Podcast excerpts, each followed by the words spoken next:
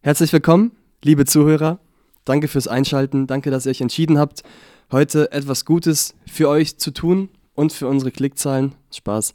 Danke, dass ihr diesen Podcast heute hört. Wir freuen uns darauf, ähm, dieses Gespräch zu führen. Mit mir moderiert heute Naemi Wiens. Hi, Herzlich willkommen. Cool, dass du mitmachst. danke, dass ich dabei sein darf. Die alte Podcast-Erfahrene. Kommen wir gleich noch drauf zu sprechen. Und Philipp sitzt hier. Was geht ab? Ich bin Philipp. Philipp wie? Philipp Braun. Ah, genau, ja. Genau, vielleicht kennen manche von euch Philipp schon. Ähm, er hat gepredigt am Freitag, vielleicht kennt ihr ihn von da. Ansonsten wüsste ich jetzt nicht irgendwelche Bezugspunkte. Ja, ich feiere auch, dass ich hier jetzt dabei sein darf und ich bin voll dankbar für diese Aufgabe, dass ich hier eingeladen wurde auch. Genau. Ja. Und heute wollen wir dich in die Mangel nehmen. Ähm, Naimi kennt nämlich schon Podcast, wollte ich sagen. Und Naomi kennt auch mich. Und Philipp. Ja. Und mich auch von früher. Bitte mich nicht mit denen verwirren. Na, es war ein lustiger Zufall. Naimi erzählte, dass sie ähm, schon für die Arbeit jetzt diese Woche einen Podcast aufnehmen sollte. Ja. Und dann, als sie das gemacht hat, habe ich sie angeschrieben und das war ein cooler Zufall. Ja, ich bin jetzt total gefragt dadurch. Ich wollte jetzt mein eigenes Business aufmachen, dass ich für ähm, Podcast gebucht werden Ach so. kann. Ich Also, wollte falls nochmal, das jemand hört. danke, dass ich mit dir Podcast aufnehmen darf, wollte ich auch nochmal. Wir sind alle ähm, dankbar. Autogramme gespielt. Ja, okay, nice, nice. Ich dachte schon. du, ich habe äh, eine Einstiegsfrage überlegt, Hm, äh, basierend auf deiner Predigt. okay, Du sprachst über Jogginghose auf der Hochzeit. ja. Und wer das schon mal gemacht hätte, Joel hat's gemacht. Welcher Joel? Ediger, wobei er revidiert hat, Okay. dass es so jeansartig war, weißt du? So, Boah. aber so eine Jeans in so Ah, ich Jogginghosenstoff. glaub, ich und er hat die Technik gemacht. Also, ja, Mhm. das, das war das ein, der Einzige, der sich gemeldet hat. Dann habe ich mich gefragt, was war, wenn ihr es noch wisst, euer schlimmstes Fashion-No-Go auf einem offiziellen Anlass? Oh, Habt ihr mal so eine Fashion-Sünde begangen? richtig, richtig guten. äh, ich war so 13 Jahre alt oder so, also in dem Alter, wo man schon so wusste, was so gut ist und was nicht. Aber für so eine Hochzeit konnte man der Mom jetzt auch nicht immer so widersprechen, wenn man sowas tragen Mhm. musste, weißt du. Und das war das Alter, wo diese bunten Hosen heftig in waren. So knallrot, knallblau und so. Let's go. Mein Onkel hat geheiratet in der großen Gemeinde. Und ich bin da in der knallroten Hose. Junge, ich sag, die haben mich aus einem Kilometer Entfernung gerochen, dass ich da Boah. ankam, Junge. Alter. Das war das größte Fashion No-Go. Das Wie alt warst du nochmal? Weiß nicht, 12, 13. Irgendwie Boah. So. Also, wo man schon klar denken kann und so, Ja, ja, das noch so eine Erinnerung hat. genau. Aber Eieiei. man war nicht so krass in dem Kontext unterwegs. Mhm. Mhm. Also, Ja. das ist schon richtig hardcore, wenn man diese Trend mitgenommen hat. ähm, boah, bei mir Fashion No-Go.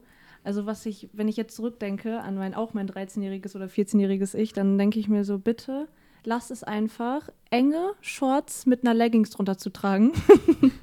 also es geht einfach nicht. So, und dann so Spitze drunter genäht oder so. Und dann dazu ein richtig auffälliges Oberteil. Ganz schlimm. Wer geht so zur Schule? Mama, wieso hast du mich so rausgelassen? Wahrscheinlich wolltest du. Natürlich wollte ich, aber warum? Aber Mama, halt mich doch auf. Aber es ist wirklich so, da haben die einfach, ja, ist nichts mehr. Da macht man, was man will. Ja, Ich hatte so, ein, so eine knall neongrüne Strickjacke, die ich mal zur Hochzeit meiner Tante angezogen habe. Es war aber nicht so richtig kirchlich. Es war in so einem Kirchengebäude, aber nur Familie irgendwie. Ja. Es war so ganz privat. Aber trotzdem so ein knallgrüne, auch so mit so diesen coolen Schriften, wisst ihr, wo so eine 63 steht und dann so irgendwie Club irgendwas Ja. und diese ganzen Ausschriften. Route 66 oder so. irgendwie sowas. Boah, und dann irgend- irgendeine Jeans, boah, nee. So für eine Hochzeit, ganz schlimm. Das ist wirklich nice. Wir alle brauchen Vergebung. Aber das muss man sich ja mal überlegen. Es gibt ja immer irgendwelche Fashion-No-Gos und wenn das dann mal immer auf eigene Kinder zurückgegriffen wird, da Mhm. kannst du denen auch nichts sagen. Boah, du meinst, wenn deine Kinder anfangen, so richtig schlimm. Stell dir vor, der Trend kommt bei deinem Kind wieder mit den Mit roten den bunten Hosen. Hosen, Alter. Würdet ihr denn Einhalt gebieten oder würdet ihr gewähren? Nein, was willst du machen? Du kannst nicht deinem pubertierenden Kind Ja, sagen, mm Hm. du kannst so ein paar Monate, glaube ich, so dagegenhalten. Ja. Aber wenn so die ganze Schule dann in diesen Hosen unterwegs ist, irgendwann verlierst du -mm. einfach. ja. Kann ich logisch argumentieren. Denkst du wirklich, du siehst gut aus? Denkst du wirklich? Wenn du willst? Boah, das geht richtig auf die Psyche dann aber auch. Nee, das wird eine ganz verrückte Zeit, Mhm. glaube ich. Haben noch Zeit, das rauszufinden, bis das soweit ist. Ähm, du hast dann daraus eine Brücke geschlagen auf wie wir uns äh, kleiden, im metaphorischen Sinn, um Jesus zu gefallen. Wie würdest du das nochmal zusammenfassen? Also, keiner von uns würde auf die Idee kommen, in Jogging, also außer Joel, in Jogginghose zu einer Hochzeit zu gehen. Mhm. Ähm, und wir kommen aber auf die Idee, ähm, irgendwann, es, es wird sogar Hochzeit im Himmel genannt, dass wir dann eine Hochzeit feiern werden. Da kommen wir aber auf die Idee, ähm, ohne schick zu sein, hinzukommen. Also da ist uns auf einmal egal, wie wir vor Jesus erscheinen. Ähm, und da, ich habe gemerkt, dass das voll tief ist eigentlich. Ähm, weil selbst wenn ich mir oft vornehme, also auch gute Taten zu tun, was ja wichtig ist auch, mhm. auch wenn das Heil nicht davon abhängt, kommen wir später noch drauf, auch wenn das wichtig ist, auch da hört man oft auf so halber Strecke auf und macht es nur halbherzig und keiner wird auf die Idee kommen, in Jogginghose und Hemd hinzugehen. So weißt du, irgendwann aufzuhören, sich schick zu machen und dann einfach gehen. Aber auf den Himmel bezogen machen wir das irgendwie. Würdest du so sagen oder die Aussage unterstützen, dass man so, wenn man durchs Leben geht, also so wie man sich ja jeden Tag immer neu anzieht, dass man das auch darauf beziehen kann, dass man halt man zieht mal eine Jogginghose halt für einen Tag an und man merkt dann im Nachhinein vielleicht, okay, das, also natürlich ist es dann falsch, also wenn man ja nicht zu dieser Hochzeit mit der Jogginghose am Ende aufkreuzen will. Also, mhm. so dass man sich halt stetig immer neu wieder anzieht. Ja, also ich glaube, das Bild hinkt schon heftig. Also, keine da. Also, es ist kein biblisches Bild, was ich benutzt habe, sondern ich habe ja, mir halt selbst irgendeine Parallele gesucht. Man mhm. kann das jetzt nicht alles drauf beziehen. Aber ja, im Generellen schon, dass man das. Ich finde, Klamotten machen da einen guten Vergleich. Mhm. Also wir sollen Taten anziehen, sozusagen. Ja. ja. Also ich fand den Vergleich auch richtig gut. Ja. Also sehr mhm. nachvollziehbar. Wobei jetzt ja nicht falsch ist, wenn ich jetzt in einer Jogginghose mal rumlaufe. So Nein. Ist, aber ja. Das Gute ist ja, am Himmel gibt es einen Dresscode und wir kriegen die Kleidung gestellt. Übelst nice, ja. Mhm. Himmlische Gewänder, schon sehr Bock drauf. das ist mega bequem sein. Ja, so entspannt. Noch besser als Jogginghose. Ja. Also du sagst, wir ziehen im Glauben nicht äh, Klamotten an, sondern Taten. Ja. Wie meinst du das? Naja, man erkennt auf der Hochzeit direkt, ob du Jogginghose an hast oder nicht. Außer es ist so eine Jeans-Jogginghose halt, ne? Ja. Ähm, aber man erkennt direkt, ob man schick angezogen ist oder nicht. Mhm. Und ich glaube, das wird man auch im Himmel erkennen. Also es gibt schon so eine Gewichtung auch, das ist aber nochmal ein komplett neues Thema, ähm, dass die Leute, die mehr für Jesus getan haben, mehr für Jesus aufgegeben haben, die werden mehr belohnt werden im Himmel. Und man wird auch an denen irgendwie dann erkennen können, dass die sich mehr verdient haben. Und das ist auch gerecht. Das ist gut so. Das heißt nicht, dass die, die weniger im Himmel bekommen, dass denen schlecht geht. Nein, es gibt keinen Neid im Himmel oder es gibt nichts Schlechtes im Himmel. Ähm, aber man wird schon auf der Hochzeit erkennen, wer ist da gut angezogen und wer nicht. Und man wird vor allem erkennen, wer ist überhaupt nicht auf der Hochzeit so. Und darum geht es mir. Mir ging es jetzt nicht so krass darum zu sagen, wer hat im Himmel die heftigste Krone so. Aber es geht schon darum, dass man lernen muss, mehr für Jesus aufzugeben und mehr für Jesus zu brennen. Da ging es mir schon drum. Worauf ich hinaus wollte, ist aber auch ähm, nicht, was wir jetzt im Himmel sozusagen tragen, sondern was tragen wir auf der Erde. Ach so. Das, äh, darum geht es ja auch in dem Kapitel. Ja, und auch da sollte man das an uns erkennen, glaube ich. Also man mhm. soll checken, ob da ob Philipp jetzt in einer Jogginghose durch die Welt läuft oder halt schick angezogen. Im metaphorischen Sinne. Ich laufe oft in Jogginghose rum so. Ja. Aber ähm, ist meine generelle Einstellung schon, dass ich mich für Jesus schön machen will und mich anstrenge, Jesus zu gefallen. Oder ist meine mhm. generelle Einstellung, dass ich ja annehme, was Jesus mir gibt, aber jetzt nicht krass versuche, danach zu leben, sondern ein bisschen mitnehme, ein bisschen liegen lasse und so. Ich glaube, mhm. das checkt man sehr, sehr schnell bei Menschen. Was denkst du denn, woran andere sehen, ganz praktisch, dass du Jesus gefallen möchtest? Was wären so Dinge, die du tun könntest? Oder die man selbst in der Jugend tun könnte? Ja, ich, also ich glaube, dass das am meisten die Leute checken, die so in meinem engen Umfeld sind. Also meine Freunde, meine Familie werden direkt sagen können, mhm. ob ich mich schön machen will für Jesus und, oder ob ich es vorspiele oder sowas. Die werden das instant sagen können. Und ich glaube, anderen Menschen kann man oft auch was vorspielen. Ähm, und ja, gute Taten sind halt gute Taten. Und boah, ich muss aufpassen, was ich sage. Aber ja, meine, mein enges Umfeld, das checkt das ganz schnell, was meine Herzens- oder was meine Intention hinter Sachen ist. Und ähm, ich bezeichne euch mal nicht als mein enges Umfeld. Und ihr checkt dann schneller, also ihr checkt nicht so schnell, wie, ich, wie mein Herz jetzt zu einer Sache steht, wenn ich hier im Podcast sitze und warum ich das mache und bla bla bla. Aber wobei meine Freunde sagen können, der macht das jetzt so, hat es aber früher, wobei Naomi auch sagen kann, ich habe es früher nicht gemacht. äh, die hat mich da auch gut erlebt. Aber ja, man checkt schon einen heftigen. Also ich finde, man muss auch einen heftigen Sprung sehen. Also man soll in meinem Leben erkennen, dass ich früher ganz anders war. Mhm. Und ja, ich bekomme, glaube ich, auch oft genug zu hören. Also ich bekomme sehr oft zu hören, zum Beispiel, oh Philipp, du hast dich so verändert. Und das ist dann, also manchmal fasst man das so auf, so ja, ist klar, ich war früher richtig schlecht unterwegs. Aber eigentlich ist das voll nice, weil Leute sehen auch an einem, wenn die nicht mehr im engen Umfeld sind, dass ich mich verändert habe. Und das, ja, das Feedback ist schon cool. Und wenn man das bekommt, ist man, das ist schon eine nice Bestätigung. Philipp, du hast dich sehr verändert. Dankeschön, Naomi. Dankeschön, Dankeschön. Würdest du dann im Umkehrschluss sagen, dass jemand, dem man nicht ansieht, dass er ein Kind Gottes ist, ähm, dass er dann kein Kind Gottes ist? Nein. Auch da muss man heftig aufpassen.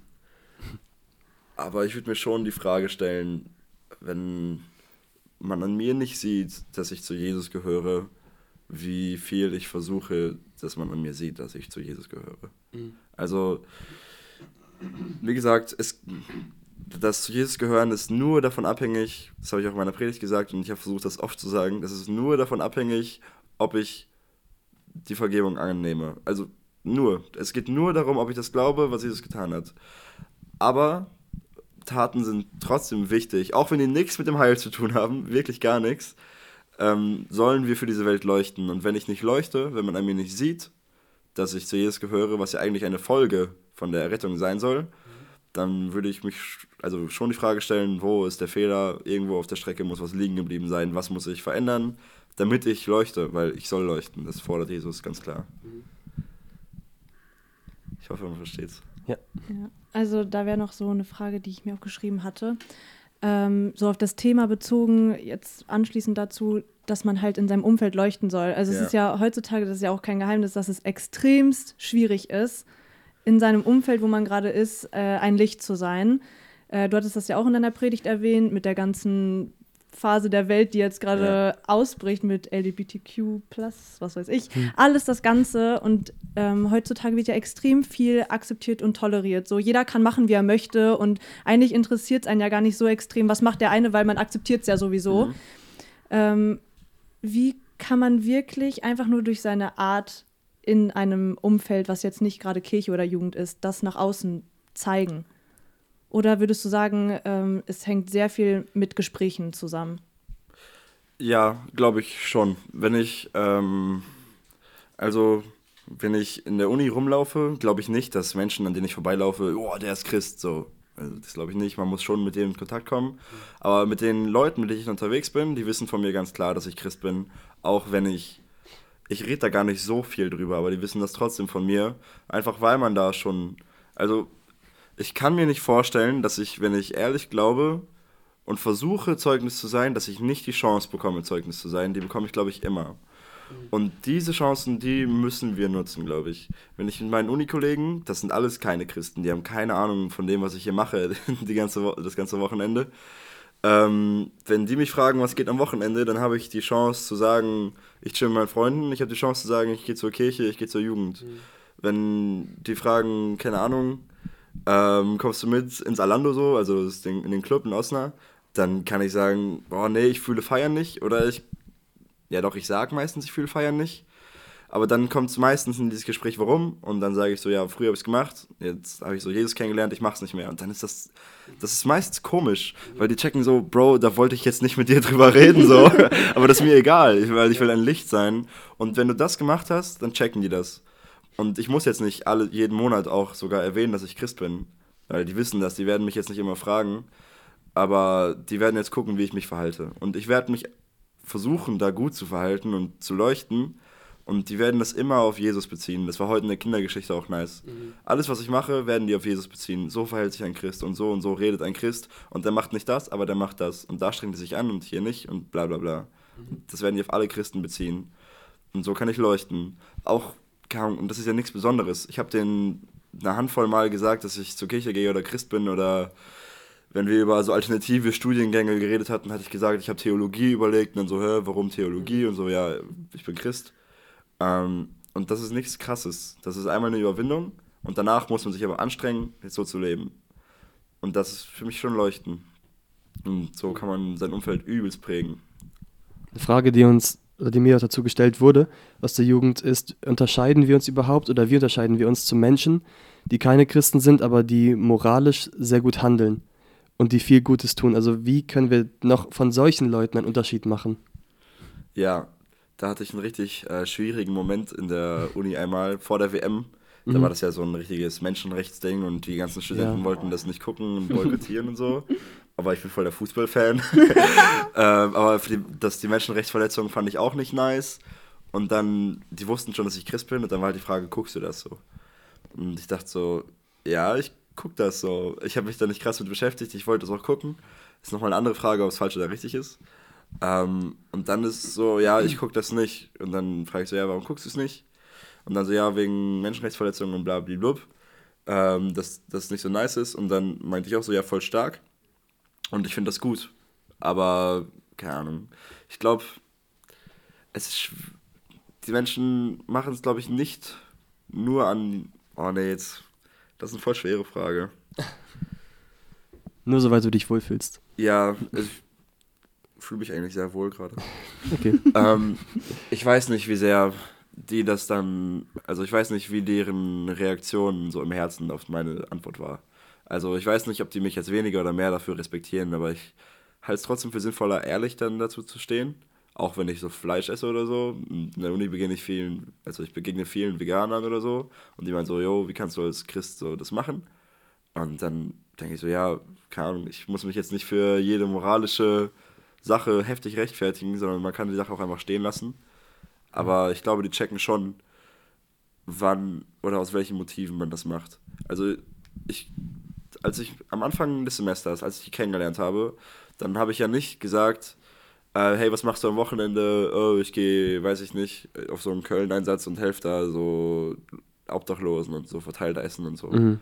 Das war gar nicht mein Schwerpunkt, sondern mein Schwerpunkt war, also wenn, ich, wenn das so gewesen wäre, das war vor meinem Semester schon, aber dann hätte ich lieber gesagt, ich gehe mit so christlichen Leuten raus und wir helfen Leuten. Mhm. So.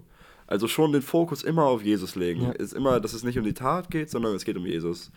Aber ist schwer. Aber ich glaube, wenn man lange mit Leuten zu tun hat, dann checken die immer, was eigentlich Sache ist. Ich glaube, es fängt auch schon damit an, ähm, dass man, wie Paulus im Text auch sagt, nicht ähm, meckert und ähm, Sachen zu viel bedenkt.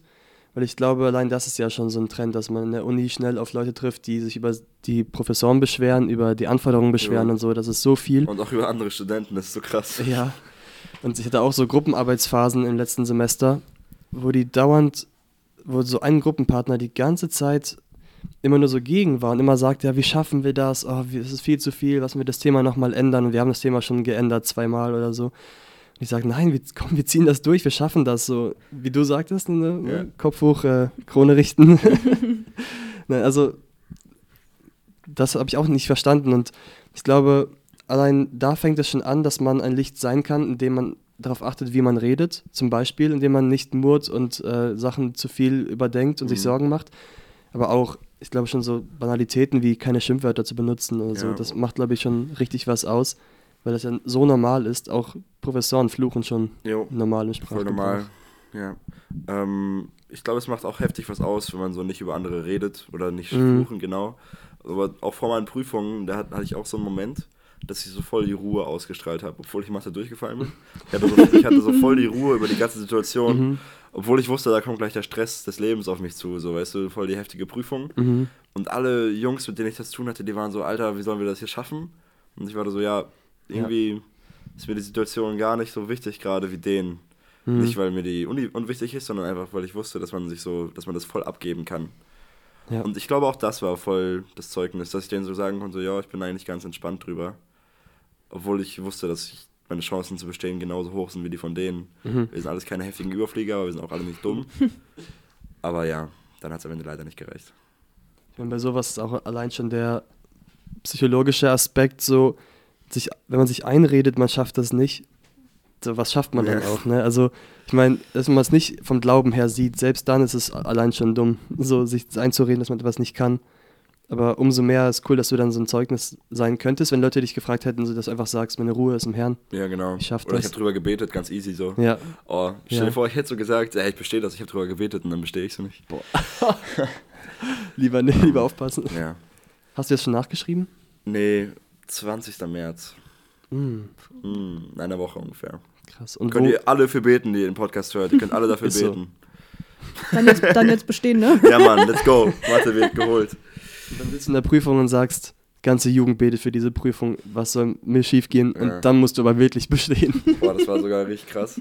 Ich bin aufgewacht, also ich habe wirklich viel für diese Prüfung gelernt. Dann bin ich aufgewacht und der Vers des Tages war irgendwie ähm, mein Gelingen oder so liegt im Herrn. Irgendwie sowas. Oder der Herr schenkt Gelingen, wenn du bei ihm bleibst oder irgendwie sowas, keine Ahnung. Mhm. Ich bin mir des Wortlautes nicht mehr bewusst. ähm, und dann hab haben wir ihn trotzdem nicht geschafft. Aber ja. Hm. Aber deswegen hatte ich so eine krasse Ruhe. Ja, Aber es ist sowieso nochmal eine ganz andere Sache, wann Gott Erfolg schenkt und wann nicht. Genau. ist Ja, ja, nicht. wirklich. Hattest du schon die Genau. Abschlussprüfung? Ähm, ja, meine erste. Also am 1. März war meine Mhm.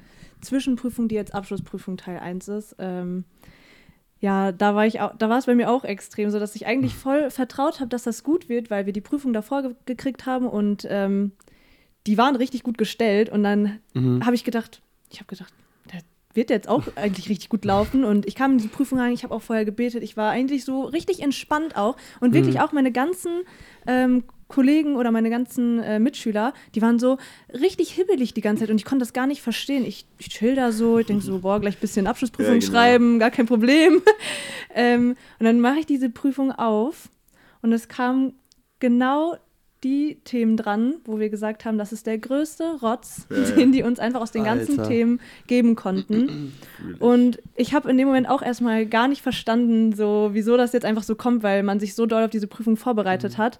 Und ich meine, ich kann nicht durchfallen jetzt, ich muss die nicht wiederholen, weil das sind 20 Prozent, aber ich habe in dem Moment gar nicht verstanden und ich war auch in dem Moment, ich war so, ich könnte jetzt extremst anfangen zu meckern und ich kann jetzt auch richtig wütend sein und so, aber ich hatte mich da Ja. wirklich einfach so die Ruhe von äh, Gott, dass ich einfach, ich saß so, ich so, okay, ich habe jetzt mein Bestes gegeben und im Endeffekt, ich gucke einfach, was es Mhm. wird und die waren auch sehr, die haben mich so angeguckt, boah, das war ähm, richtig kacke und so und ich so, ja, war jetzt nicht das Beste, aber so, was sollen wir jetzt machen? Ne? Die Prüfung ist halt jetzt geschrieben und wir werden sie nicht wiederholen können. Mhm. Und das war auch jetzt so die Erfahrung, wo, wo ich jetzt dachte, die Predigt hat halt auch so richtig perfekt so zu meinen letzten Erfahrungen im Leben irgendwie beigetragen. Es war richtig Ja. krass, ja. Das Nice dabei ist ja auch, dass die Bibel sagt nicht, denen, die Gott lieben, denen wird alles gelingen, sondern denen, die Gott lieben, dienen alle Dingen, dienen alle Dinge zum Besten. So. Ja, Und das ist schon nice eigentlich, dass man so weiß, dass Gott es trotzdem noch hat. Ich weiß nicht, wie ihr die Bibelstelle versteht, mit dem äh, alle eure Sorgen werft auf ihn, denn er sorgt für euch.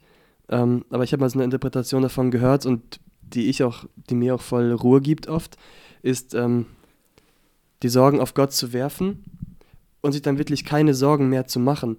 Also ich sage nicht nur so, Gott, ich sorge mich, bitte sorg für mich auch, sondern ich gebe meine Sorgen ab. Ich habe nichts mehr damit zu tun. Und du sorgst dich, aber du sorgst dich nicht in einem verzweifelten Sinn, wie ich es tue, sondern du versorgst mich. Also du nimmst es an und versorgst mich damit, mit dem, was ich brauche. Und das gibt mir oft voll die Ruhe, auch ähm, bei so Podcast-Folgen, dann sage ich so, Gott, ich habe vielleicht Sorge über die Folge, ich gebe sie dir ab und du sorgst dich drum, aber nicht wie ich es tue, mit Angst und Zittern oder so, sondern Ja. mit Fürsorge und mit Liebe und mit Gnade. Nice. Ja, und danach geht es ja auch, also es geht ja nicht darum, dass man dann danach vielleicht, wenn was irgendwann irgendwie nicht gelingt oder so, dann geht es ja nicht darum, dass man jetzt sagt, okay, Gott hat nicht für mich gesorgt. Also, Mhm. sondern so wie du es auch gesagt hast, es geht in diesem Vers einfach darum, seine Sorgen Gott abzugeben und nicht mit der Erwartung äh, da reinzugehen, zu sagen, jetzt läuft's, weil ich habe ja meine Sorgen Gott abgegeben, sondern Mhm. es kann auch mal einen Rückschlag geben, um danach Ja. halt zu sagen, okay, ich, ich meckere zum Beispiel nicht, ähm, ich vertraue auf Gott und sage, das läuft schon alles so, ähm, wie er es für richtig hält. Und Mhm. äh, darauf muss man dann halt einfach vertrauen. Meine Meinung ist auch, dass man verliert, solange man nicht losgeht. Auch so bei Prüfungen. So, auch wenn eine Prüfung schwierig ist, auch deine Matheprüfung, wenn sie schwer ist, finde ich, verlierst du mehr, wenn du nicht lernst. Wenn du dich nicht hinsetzt und dich vorbereitest er ja dafür. auch, also war ja auch heute eigentlich Thema. Also, In welchem Sinn? äh, dass du Sachen, die du hast, dass du die verwalten musst, dass du Mhm. daraus versuchen musst, mehr zu machen. Auch Ja. mit der Gefahr, Minus zu machen. Versuch Mhm. lieber mehr zu machen. So. Ganz im Sinne von nur ein fahrendes Schiff kann gelenkt werden. So, wenn Genau. du gar nichts machst, Ja. kann doch nichts passieren, kannst du nicht gelenkt werden in die Richtung, die du sollst. Bei meiner Oma am Spiegel im Flur hing immer so ein Zettel und als Kind läuft man immer so vorbei. Aber irgendwann bin ich so stehen geblieben und dachte so, Alter, richtig nicer Spruch. Da stand, beten heißt Gott den Sack vor die Füße werfen. Mhm. Und das ist so heftig, weil man hat, oder ich hatte auf jeden Fall schon ganz oft diesen Moment in meinem Leben, aber ihr bestimmt auch, ähm, dass man irgendwie so richtig, der Alltag ist so übelst schwer und man checkt gar nicht mehr, wo so vorne und hinten ist, man ist komplett überfordert mit der ganzen Situation und irgendwann gibt man einfach so heftig alles ab und man schmeißt wirklich so diesen Sack einmal vor Gottes Füße und sagt so, nimm, ich will das nicht. Ja. Äh, und das ist einfach beten. Das fand ich richtig nice. Hm. Manchmal finde das, find ich, das sind das so coole Erfahrungen, wenn es halt so extrem schwer im Leben ist und man ist extrem überfordert, man weiß gar nicht mehr wohin. Und das Erlösendste ist einfach in dem Moment zu sagen, boah Gott, nimm einfach gerade alles. Also ich hatte das Mhm. auch schon mal im Leben und boah, ich kann mich an diesen Moment so gut erinnern und ich, ich denke mir so, das war der beste, einer der besten Momente, wo ich einfach gesessen habe und gesagt habe, boah, alles weg jetzt einfach. Und danach, okay, man hat sich vielleicht ausgeholten im Gebet und keine Ahnung was, aber boah, danach, die Probleme sind ja nicht jetzt von von jetzt auf gleich weg, aber man fühlt sich so gut danach einfach, wenn man einfach mal alles abgegeben hat, auch wenn es ja nicht alles weg ist, aber ja, trotzdem einfach so gesagt hat, Gott, hier. Wie es heißt im berühmten Kinderlied, er nahm mir meine Last ab und rollte sie ins Meer. Abschied fällt in diesem Fall nicht schwer. Stark, ja. Tiefe Wahrheit. ja. Genau, also Philipp hat die Bewegung gemacht, man muss Ja. die Arme rollen und dann den linken oder rechten Arm, wie man will, nach hinten schmeißen. Bei rollte sie Er ins, rollte sie ins Meer. beim Meer muss man den Arm so hochschmeißen. Mhm. Ja, könnt ihr zu Hause mal nachmachen, eure Eltern fragen, wie das geht, wenn ihr es nicht kennt. Ein Mitmachteil. Okay, dann ähm, mache ich mal ein neues Fass auf. Mhm, mach. Ähm, Ja. Mit Wasser, natürlich. Ja, klar. ne, muss Jesus man ja aufpassen. Spaß. Genau, also im im Text heißt es, wir sollen unser Heil mit Furcht und Zittern bewirken. Dann heißt es aber auch, der Herr schenkt das Wollen und das Wirken. Ist das ein Widerspruch? Das wir tun, aber Gott tut auch. Also wer tut jetzt im Endeffekt das Heil, weißt du, was ich meine? Ja, aber nö, ist kein Widerspruch. Ich dachte erst, dass die Frage, äh, dass die Frage einfach schwer war, aber sie ist einfach voll eindeutig. Ja. Aber danke für die Vorlage. ähm, nee, das habe ich auch versucht in meiner Predigt zu erklären, dass wir sind nicht, also bei vollbringt, nee, bewirkt euer Heil mit Furcht und Zittern steht da. Mhm. Denn der Herr schenkt sowohl, denn Gott ist es, der sowohl das Wollen schenkt, als auch das Wirken zu seinem Wohlgefallen. Kommt auf Übersetzung an. Mhm. Ähm, aber nee, auf keinen Fall. Also bewirkt euer Heil mit Furcht und Zittern. Das hatte ich ja auch extra nochmal, ich habe da extra nochmal eine andere Übersetzung genommen. Heißt, ähm, lasst das Heil oder die Rettung, die ihr schon bekommen habt, wirksam leuchten lassen in eurem Leben. Lasst es wirksam werden lassen. Ähm, also Gott hat euch das Heil gegeben. Mhm. Das sollt ihr aber leuchten lassen. Ja, Und Gott wird euch auch Taten schenken. Und Gott wird euch auch das Wirken schenken, sozusagen. Und wird euch das Wollen schenken. Alles, was ihr machen müsst, ist einfach nur annehmen und leuchten lassen. Also Gott ist in Mhm. beiden Fällen der Wirkende. du kannst ja erst auch so missverstehen, dass man denkt, man selbst rackert sich ab und hat Furcht und Zittern, Ja, Aber wofür? Und dann heißt es ja erst danach, Gott ist es, der Wollen und Vollbringen schenkt. Also man könnte das erst verstehen, so, ich racke mich ab, aber eigentlich kann ich gar nichts machen gegen Gott. Also deswegen, das könnte wie, wie, ein Widerspruch klingen, aber es geht ja eigentlich eher Hand in Hand, oder? Würdest du so, ja safe. so sagen? Mhm. Auf jeden Fall. 100%. Ähm, und da habe ich mich noch gefragt äh, zu dem Punkt mit nicht meckern und ich habe es mal auch über- jetzt genannt, nicht zweifeln, mit äh, nicht zu viel Sachen bedenken. Ähm, wenn ihr das bei euch so merkt, dass ihr meckert und zweifelt, ähm, wie geht ihr damit um? Habt ihr eine Umgehensweise mit euch? Oder wenn ihr es bei anderen wahrnehmt, geht ihr dann auf diese Menschen zu? Helft ihr? Oder was ist so euer, euer Umgang? Soll ich mal anfangen? Mhm. Ähm, also ich bin tatsächlich oftmals eine Person, die ähm, sehr schnell dazu neigt zu meckern. Also ob das jetzt mit äh, Worten ist oder mit meiner Ausstrahlung, die ich dann so irgendwie an die Situation lege. Ähm, ich finde es auf jeden Fall sehr schwierig, manchmal mich da selber rauszuholen. Also einfach zu, oder halt vorher, bevor ich diese Kurzschlussreaktion mache. Also meckern ist ja eine Kurzschlussreaktion. Die macht man ja einfach, weil das das Erste ist, was einem vielleicht in den Sinn kommt, wenn irgendwas blöd mhm. läuft. Und ähm, ich denke auf jeden Fall, dass das ähm, antrainiert werden muss, das nicht zu machen. Weil wenn man da drin ist, du kommst da ja nicht selber raus, weil das ist ja, sag ich mal, eine menschliche Reaktion, wenn irgendwas blöd läuft, zu sagen, allein wenn man sagt, das läuft kacke und ich finde es kacke so. Also es ist so, es ist eine Tatsache.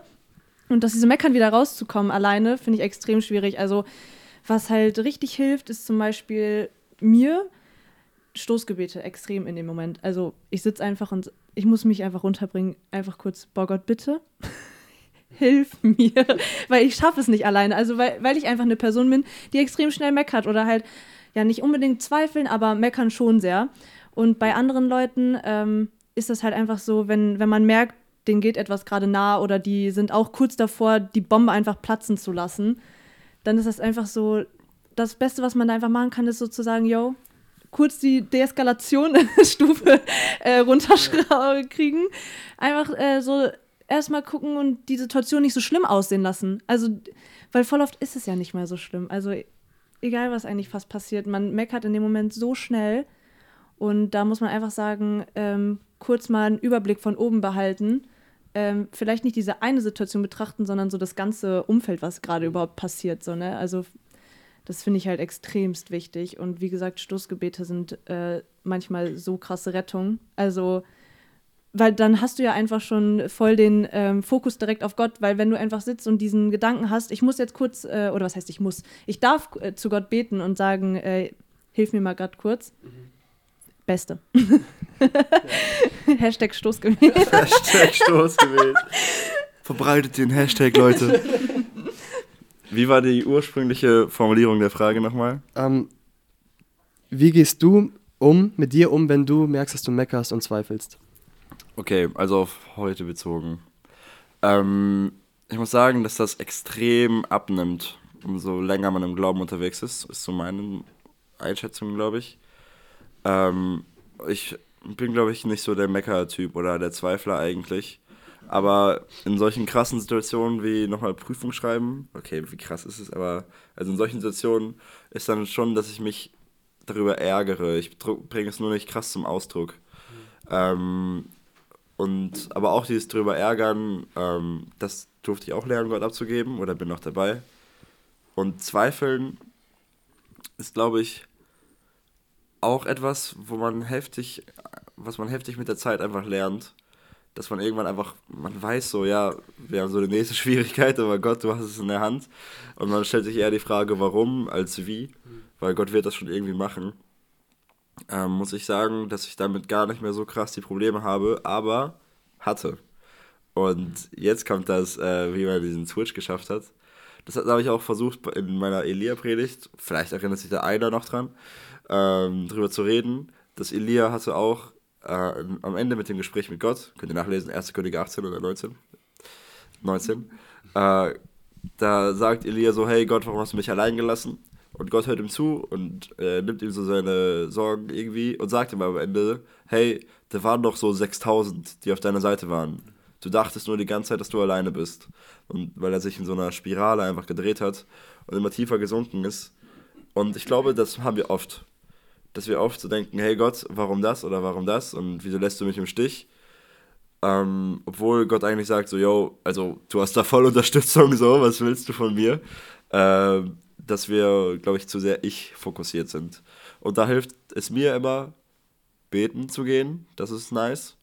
Und halt einfach irgendwie den Blick auf Jesus richten, metaphorisch gesagt. Das klingt immer so abstrakt, aber es ist einfach hey, es geht um dich, Jesus, es geht nicht um mich. Wie willst du die Situation zu deiner Ehre nutzen? Ich habe gerade doppelt gegen das Mikro gehauen.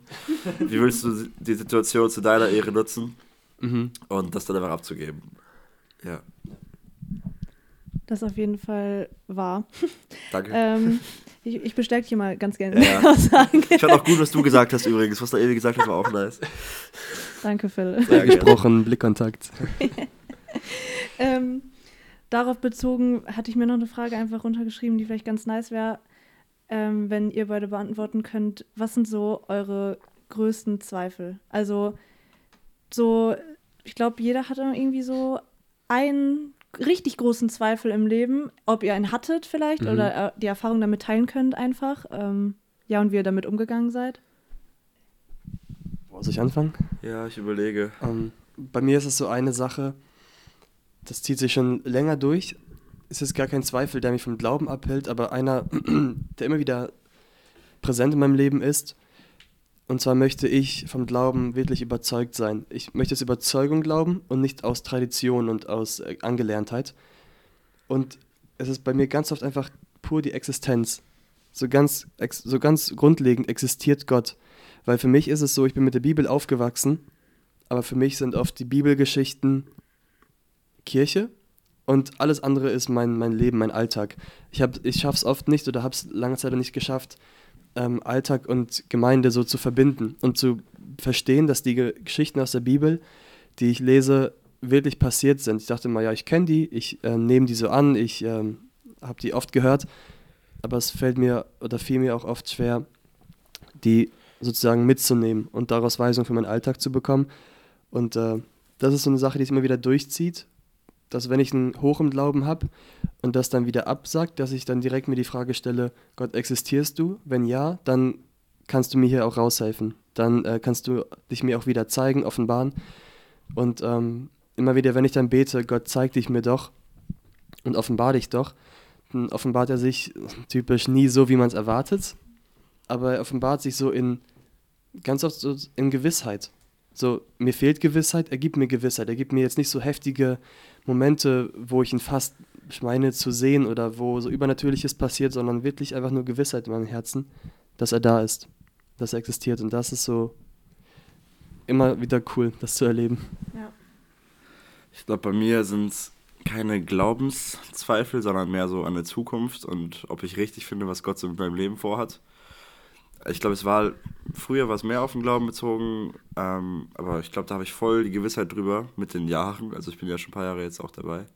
Mhm. Ähm, aber es sind mehr so Sachen wie, hey, habe ich das richtige Studium gewählt? Hast mhm. du mich da wirklich hingestellt? War das die richtige Entscheidung? Soll ich nicht lieber was anderes machen? Oder so Sachen wie, ja, oh Gott, ich bin 21 Jahre alt, ich hätte schon gerne eine Freundin, wieso habe ich, also wieso ist dein Plan jetzt gerade ein anderer? Mhm. Ähm, und soll ich, also oder wie tief soll ich in die Jugendarbeit gehen? Wie tief soll ich vielleicht was anderes machen? Und Sachen, wo man sich eigentlich entschieden hat, dass das gut ist und wo man weiß, dass Gott das in der Hand hat. Man fragt sich aber, ob das richtig ist, was Gott da gerade macht mit einem. Mhm. Und man stellt es in Frage. Das sind mehr solche Zweifel. Ja, das sind so die aktuellen Philipp-Probleme. also, wo ich natürlich weiß, dass Gott das in der Hand hat. Und ähm, dann muss man aber trotzdem regelmäßig beten, yo, Gott, wenn du willst, dass ich weiter Wirtschaft studiere, dann bestätige mich da bitte. Oder wenn du ja. weißt, oder ja, sowas dann. Mhm. Genau. Hast du einen? Das darfst du auch. ähm, also bei mir ist das auch äh, sehr zukunftsbezogen auch einfach. Oder manchmal auch rückwirkend auf die Vergangenheit, wie das alles so gelaufen ist. Also auch wenn es am Ende gut ist, dass man sich halt irgendwie fragt, boah, war das wirklich der Plan? Also war das wirklich jetzt so, dass das so gewollt ist? So, natürlich hängt das auch immer mit einer Entscheidung oder so zusammen, die man vielleicht im Leben trifft. Aber war das wirklich ein Entscheidungsweg, ein Entscheidungsplan, so, der jetzt hinter dieser Entscheidung stand, dass das so jetzt alles ablaufen musste? Das ist bei mir auch richtig extrem so manchmal, auch auf Zukunft bezogen. Also zum Beispiel diese Ausbildung ist bei mir, also ich liebe meine Ausbildung extrem und ich liebe auch meinen Job total. Aber ich bin in der Schule so schlecht. ähm, ich oute mich hier gerade, dass ich extrem schlecht in der Schule bin. Ähm, ich sehe vielleicht mal so Business aus äh, und kompetent nach außen, aber ja. in der Schule zeigt sich das gar nicht. ähm, und das war halt auch bei mir im ersten, direkt vom ersten Schulblock an, so ein extremer Rückschlag. Und ich bin in dieser Ausbildung, ich bin ja in ein paar Monaten fertig. Und ich denke, ich weiß, dass diese Ausbildung gut für mich ist und dass das auch Gottes Plan war und alles. Aber wieso fällt mir die Schule so extrem schwer. Also wenn ich durch diese Ausbildung gegangen bin, vielleicht werde ich es nie erfahren, vielleicht auch nicht danach, weil ich glaube, ich werde bis zum letzten Schulblock extrem schlecht in der Schule sein. Aber ich werde mich da auch immer fragen, so, was ist der Plan dahinter? So, wieso muss ich jetzt dadurch irgendwie so durchgehen? Keine Ahnung, vielleicht ähm, muss ich lernen, nicht zu meckern oder mich äh, aufzuregen. Es kann sein. Ähm, aber das ist auch so bei mir wirklich so auf Zukunft bezogen, dass ich denke, boah, wo führt dieser Weg überhaupt hin und wieso ist natürlich meine Entscheidung, aber wieso treffe ich diese Entscheidung überhaupt? Also manchmal, ja. Was würdest du sagen, Philipp, ist jetzt der biblische Umgang mit diesen Zweifeln? Ähm, was ich vorher auch gesagt habe, ähm, sie Gott abgeben und wissen, Genau. dass er das so in der Hand hat und dass einem alle Dinge zum Besten dienen. Also bei mir ist der Weg, äh, was ich mache, ich habe es sogar gestern Abend wieder gemacht, äh, also aufs Studium bezogen, wo ich so dachte, ey, boah, keine Ahnung, ob das immer noch der richtige Weg ist. Und dann besteht man noch nicht und dann also wird es noch stärker so und man denkt so, yo, also willst du mich hier nicht haben oder ähm, dann habe ich einfach darum gebeten, hey, bitte bestätige mich einfach in dem Weg, den du mich vorgesehen hast und mal gucken, was kommt. Ich sage dann Bescheid, ähm, ob ich ja, ob ich weiter Wirtschaft studieren soll, weil ich bin eigentlich schon so gerne, dass ich durchziehen will, aber dann würde ich da auch gerne Erfolg haben. Genau. Ich ziehe ohne Erfolg durch. Erfolg ist kein Glück, Naomi. Hauptsache, du ziehst durch. Ja. Ich bin letztens ins Arbeitszimmer von meinem Vater gegangen, also der hat Homeoffice äh, und hat Kopfhörer aufgehabt. Und hat mich also, doch, ich glaube, er hat mich gehört, aber hat noch kurz seine Sache zu Ende gemacht für so zwei Minuten und dann haben wir so eine Sache geklärt. Ähm, und ich sehe nur so, und er hat auch laut Musik gehört, aber halt auf dem Kopfhörer, man hat so ein bisschen durchgehört. Und ich komme so in dieses Zimmer rein und höre so, Erfolg ist kein Glück, sondern nur das Ergebnis von Blut, Schweiß und Tränen. Ich dachte Papa, das, im habe ich vor vier. Jahren gehört. Lüg nicht. Der war so motiviert locker. Ja, ja. Der hat den Maschinenbau so durchgezogen. Krank. Die Maschine wurde so zu Ende gebaut. Braucht nur die richtige Musik. Ja, ja. Das Ding wird konstruiert. Also er ist Ingenieur jetzt für die, die Mhm, checken. mhm. Ja, stark. Ja. Shoutout. Hashtag Erfolg ist Ja, Mann. Wir sammeln die Hashtags. Ja, Mann. Ich habe einen äh, Fun Fact mitgebracht. Meine Fun Fact kommt jetzt aus meiner Schlachterstudienbibel. Okay. Also mein Hintergrundwissen im Podcast ist meistens meine Schlachterstudienbibel, wo die Kommentare unten drunter stehen, Stark. weil ich sie einfach mal lese, Ja. weil ich poke mal drauf, dass Menschen sie nicht immer lesen und dann habe ich so ein bisschen mehr Wissen. Oder dass Menschen keine Schlachterbibel Kurz haben. Vorsprung Ja, gehabt. so. genau. ähm, wir haben ja schon über unser Umfeld geredet. Und äh, Paulus redet davon ja auch und nennt es das verdrehte und verkehrte Geschlecht. Und äh, das griechische Wort, was für verdreht benutzt wird, ähm, davon stammt unser medizinischer Ausdruck Skoliose ab. Diese Wirbelsäulen, ähm, Verschiebung, Verkrümmung. Das, äh, davon haben wir das vom griechischen Wort, was Paulus nutzt. Cool. Ja, also kann man sagen, etwas, was von der Norm abweicht. Ja. Also braucht die Welt, ähm, wie heißt das, diese. Lukas Flaming als Therapie. Hier My heart needs Spurgeon. Physio. Needs Spurgeon einfach. Spur Nein. Ähm, Ne, die brauchen jetzt, äh, wir brauchen als Welt ähm, so eine ein Halterung. Physiotherapeuten. Nein, es gibt doch diese. Ich check nicht, was du meinst. Ich versuch's zu Ja, okay. erklären. ja, erkennt ihr das nicht, wenn man Skoliose hat äh, mit, mit der Wirbelsäule, dann kriegen die doch immer solche ähm, Sowas wie so harte Windeln. Korsett. Korsett. Ja, Ach so, ja, das das harte Windeln ja, ja. Danke Leute für eure Unterstützung, das dass ihr für mitgedacht habt. Skoliose? Wie bitte? Ich dachte, das war, wenn man so krumm. Ah, das ist wahrscheinlich Skoliose. Ja. ähm, jeder, der was mit Medizin zu tun hat, verzeiht uns. ja, echt. Also, man kann jetzt ja an Eselsbrücke schlagen, Skoliose fängt mit S an und Wirbelsäule ist dann auch so ein S. Achso, ich dachte, du wolltest jetzt ähm, zu verdrehen. Bro. Fängt auch mit V an. Nee. Wahrscheinlich ist das deine Eselsbrücke. Nee, ist nicht. Ja, okay. Einfach den. Deine Wirbelsäule ist wie ein S einfach. Nee, okay, worauf ich hinaus wollte. Ähm, wir leben in einer Gesellschaft, die verdreht ist, die verkehrt ist, wie Mhm. Paulus es sagt. Ähm, jetzt wird auch eine simple Frage. Warum sollen wir leuchten, wenn unser Umfeld doch schlecht ist? Es bleibt doch schlecht, wenn wir nicht leuchten, äh, wenn wir leuchten, oder? Ja, aber deswegen sollen wir ja leuchten. Also, weil unser Umfeld so dunkel ist, das geht ja komplett unter, wenn wir nicht leuchten. Ich habe mal vom ICF, das ist aber schon zwei Jahre her, eine richtig nice Predigt gehört. Und ich weiß auch nicht mehr die Bibelstelle und die krasse Auslegung und keine Ahnung. Aber äh, das fand ich richtig nice, den Gedanken, dass wenn du als Christ an einen metaphorisch dunklen Ort gehst, also an einen Ort, der verdreht und verkehrt und dunkel ist, wo keine Christen sind, und auch wenn du da voll abgestoßen wirst und nicht angenommen wirst, allein wenn du da bist, glaube ich, dass in der geistlichen Welt, musst du dir mal vorstellen, wenn du dir metaphorisch vorstellst, jetzt lass mal dieses Ganze, ist das, äh, also auch wenn es jetzt theologisch nicht hochkorrekt ist, so, aber wenn du wenn so ein Engel immer bei dir ist und du gehst in so eine dunkle Welt, wo kein Engel ist, dann wird allein in der geistlichen Welt da, glaube ich, heftig was abgehen, dass es leuchten wird. Und ich sag mal metaphorisch immer noch, okay, das ist ein Bild, ja, übertreibt es bitte nicht mit den WhatsApp-Nachrichten, die danach reinkommen. ähm, wenn bei jedem dann kein, so ein schlechter Engel ist, ein Dämon nennt die Bibel das, wenn das so ist, dann hat das da so einen heftigen Impact, wenn du leuchtest, mhm.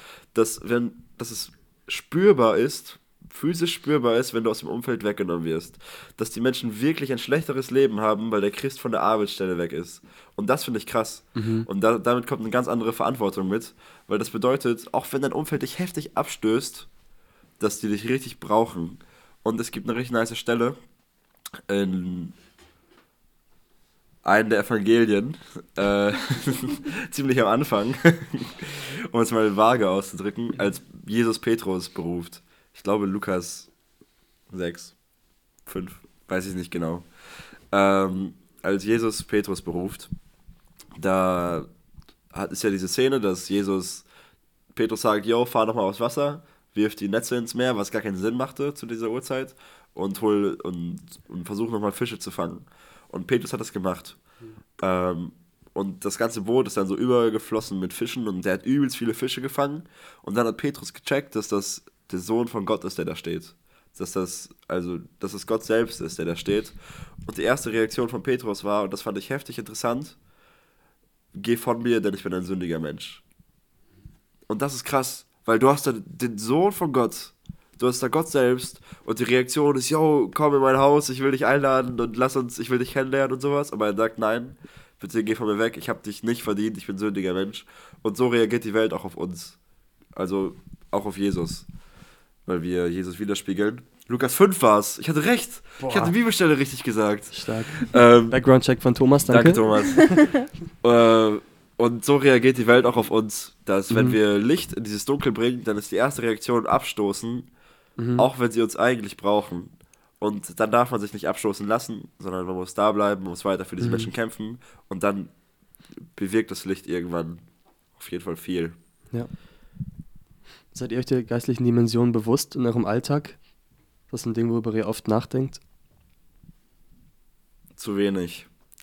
Ähm, ich glaube, ich bin mir dessen bewusst, aber im Alltag sehr, sehr wenig. Noel hat mal eine nice Story erzählt, dass er sich vorstellt, dass wenn er so eine Versuchung hat, ob er sündigt oder nicht, dass so ein Stadion im Himmel mit Engeln sitzt und ihm so zugucken, so, ey, wird Noel sündigen, wird er nicht sündigen, wird er nicht sündigen. Er hat mhm. nicht gesündigt! Und da jubeln so hunderttausende Engel, dass Noel nicht gesündigt hat. Das finde ich mhm. ist ein nices Bild. Mhm. Ähm, und die andere Seite ist, äh, da haben wir auch schon mal drüber geredet bestimmt, C.S. Lewis hat Briefe an einen Unterteufel geschrieben, was so voll die andere Seite beleuchtet. Wie der Teufel versucht, so immer Maschen aufrecht zu erhalten und wie er versucht, Leute von Gott wegzubringen. Mhm. Und das habe ich nicht ganz durchgelesen, zur Hälfte oder so, weil irgendwann hatte ich das Prinzip gecheckt und fand es langweilig, um ehrlich zu sein.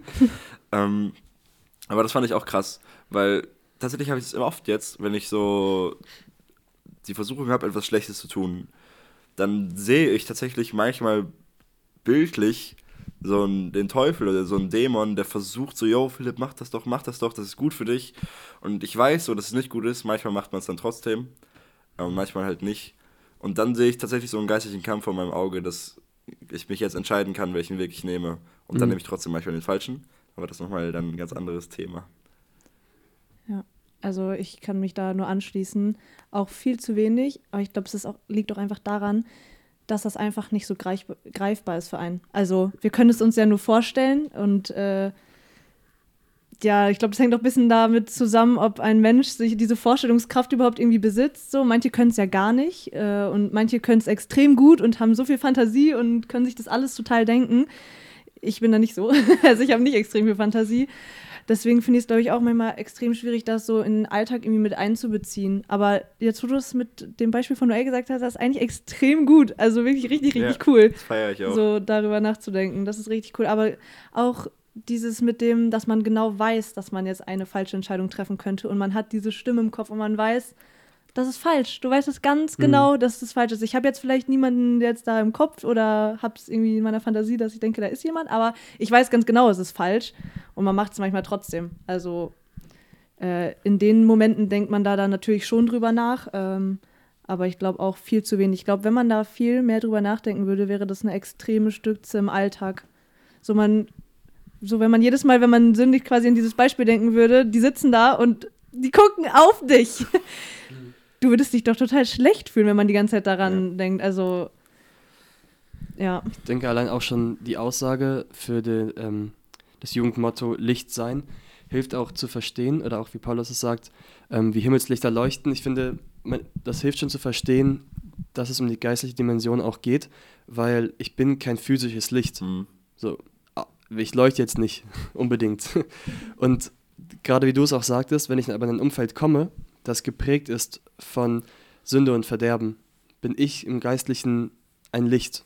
Ja.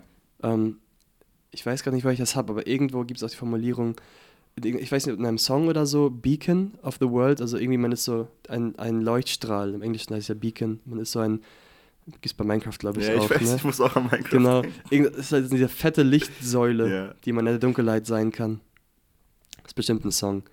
Ja, und ich glaube, ähm, allein das kann uns auch schon helfen zu verstehen, dass wir ähm, eben in einer, an der geistlichen Ebene kämpfen, mit diesem Licht oder das hineintragen. Aber tatsächlich habe ich so, dass wenn ich zur Uni gehe, dass ich dann, oder wenn ich über die Uni nachdenke, dass ich dann wirklich manchmal bewusst hingehe und weiß, dass ich gerade so das einzige Licht bin, was sie jetzt in der Woche sehen.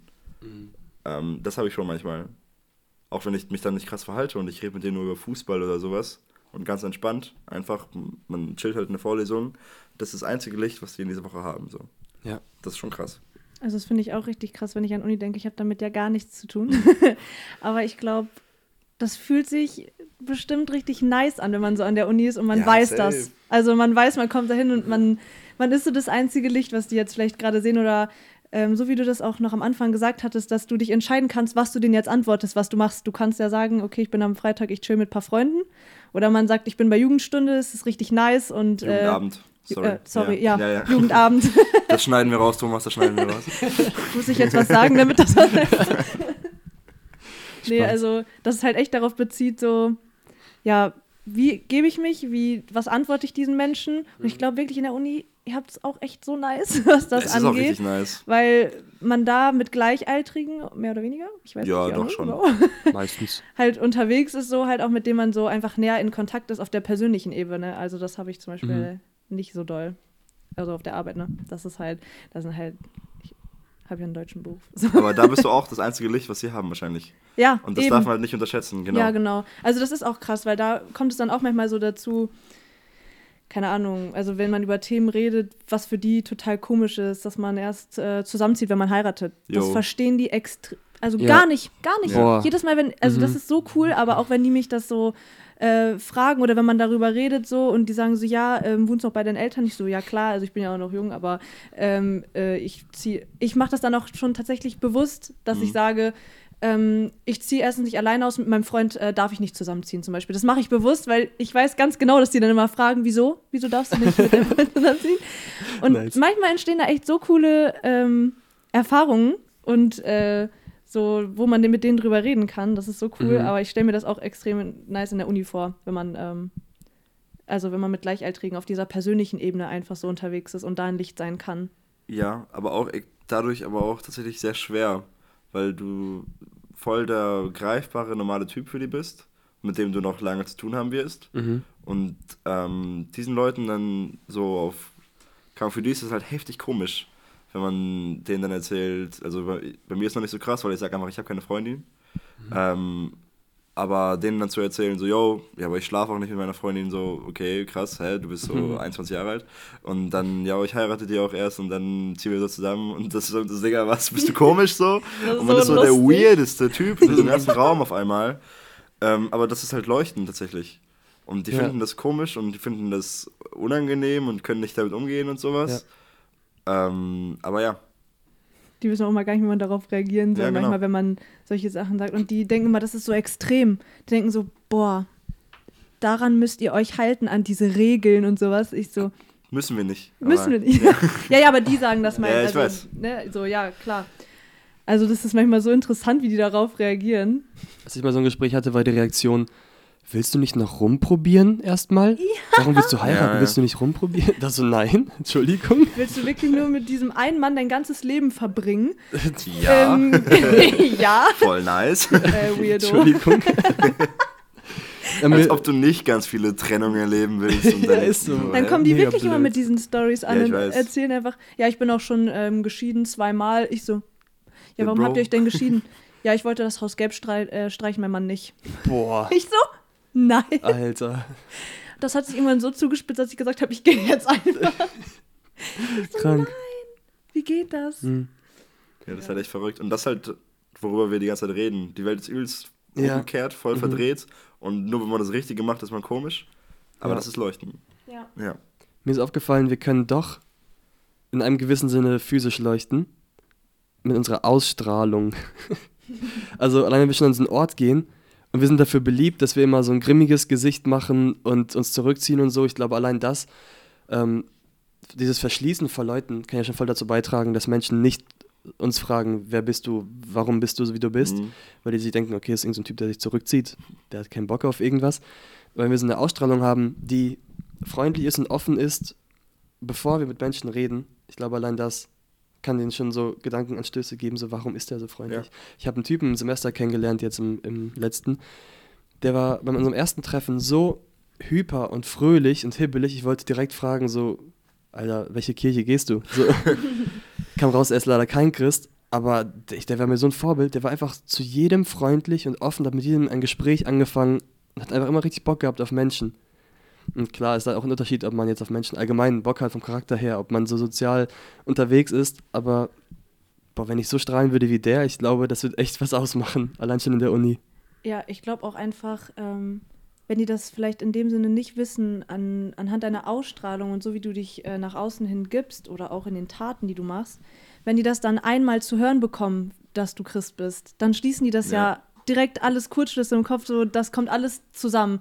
Und ja. das ist ja richtig nice. Daran muss man dann auch voll oft einfach denken, wenn man in irgendeinem fremden Umfeld ist, wo die Menschen nicht äh, ja, mit Gott zu tun haben, dass man einfach seine Taten und seine Ausstrahlung die ganze Zeit im Kopf hat. Boah, wenn die einmal hören, ich bin Christ, die werden das alles damit verbinden. Und umgekehrt ist es ja genauso, wenn ich jetzt ähm, böse irgendwo reinkomme oder wenn ich am Meckern bin oder am Lästern oder keine Ahnung was, wenn die hören, du bist Christ, werden die das auch alles genau darauf schließen, so dass es halt genauso wie du handelst und äh, wie du dich gibst. Das ist richtig äh, wichtig daran, auch einfach zu denken. Richtig und wichtig. Da gucken die auf deinen Vater und sagen, wenn der so ist, wie muss dann erst der Vater sein? Genau.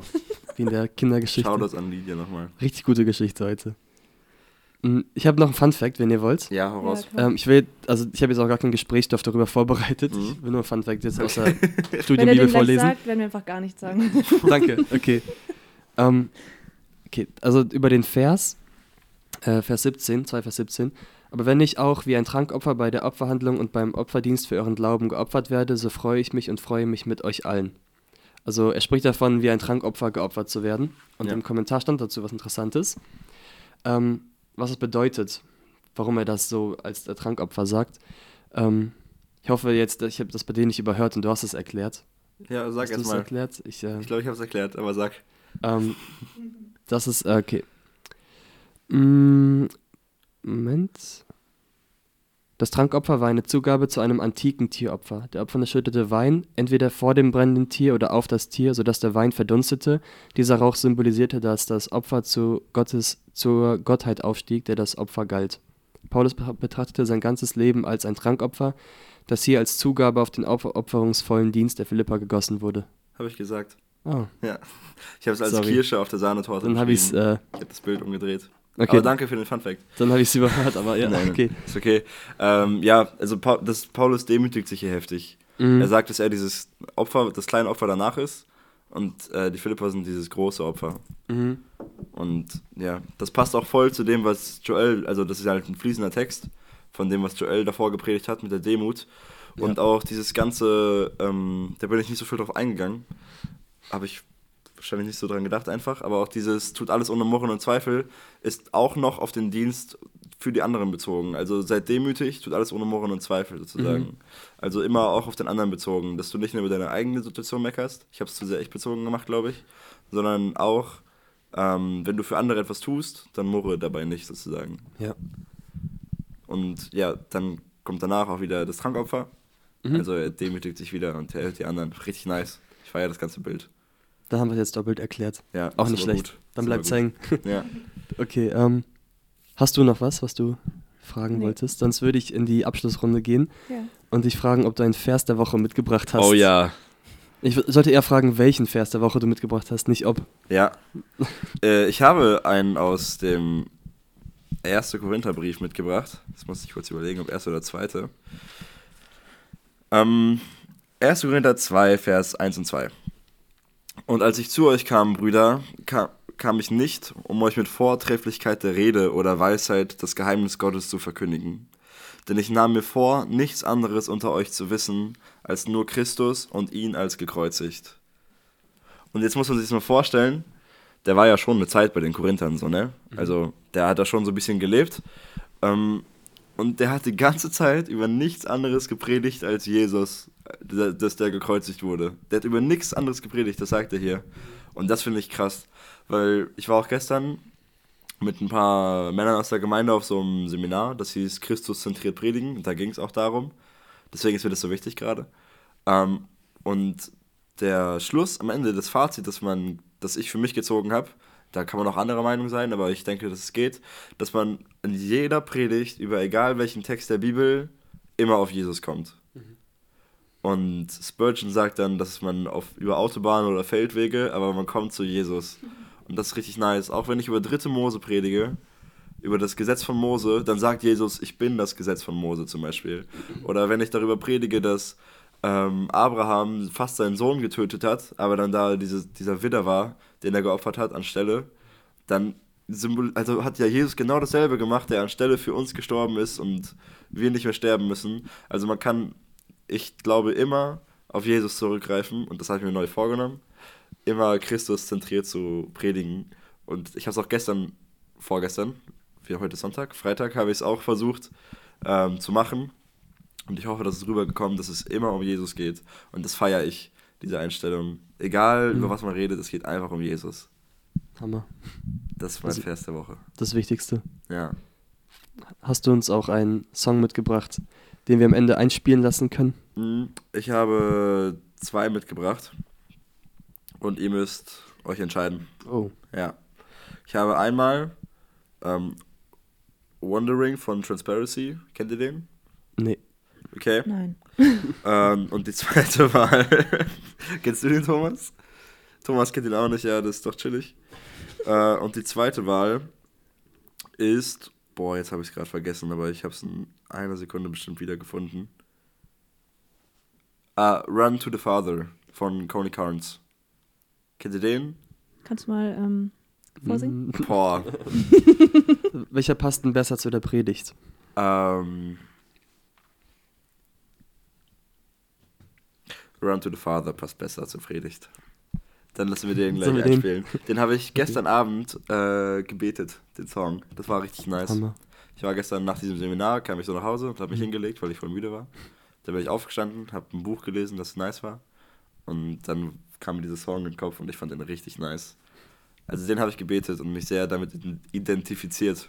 Also wenn ihr es gleich hört, könnt ihr den gerne auch beten, weil das ist richtig nice Stark. sagt, dass er immer und immer wieder zum Vater läuft und immer und immer wieder so Gnade annimmt und so in Gnade fällt einfach. Das ist richtig nice. Und der, da sagt er auch, äh, my heart needs a surgeon, my soul needs a friend. Also richtig. Mhm. Boah, ist, äh, heftiger Song. Ich, äh, ich, Oh, ich freue bin mich, sehr dass ihr den gespannt gleich hören könnt. Nice. Ja, vielen Dank, dass du mit uns hier gesessen hast und die Fragen beantwortet hast. Sehr, sehr gerne. Das war Hat cool Spaß mit gemacht, dir. mal einfach keine Verantwortung zu haben, so, sondern einfach Ja. zu nehmen. Vielen Dank, Naemi, dass Ja. du für Philipp eingesprungen bist dann. Danke. Danke, dass ich für dich einspringen Ja. durfte. Hat mir sehr Spaß gemacht mit euch. Mir hat es auch Spaß gemacht. Die Zeit verflog wirklich sehr. Ja. Und ähm, wir hoffen und beten, dass dieser Podcast euch in dieser Woche mitnimmt, dass er euch gut beeinflusst, dass er euch zu Jesus führt. Ähm, und wer bis hierhin gehört hat, schickt ein Emoji in die Jugendgruppe. Nein, Spaß. Kennt ihr sowas bei Memos Ja. früher? Machen wir jetzt nicht. Aber danke, dass ihr bis hier gehört habt und bis nächste Woche. Ciao. Ciao.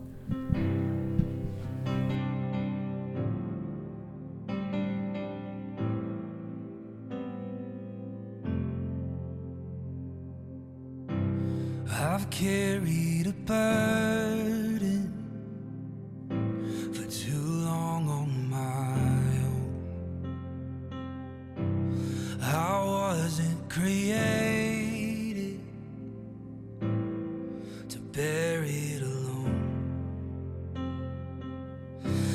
Hear your invitation to let it all go.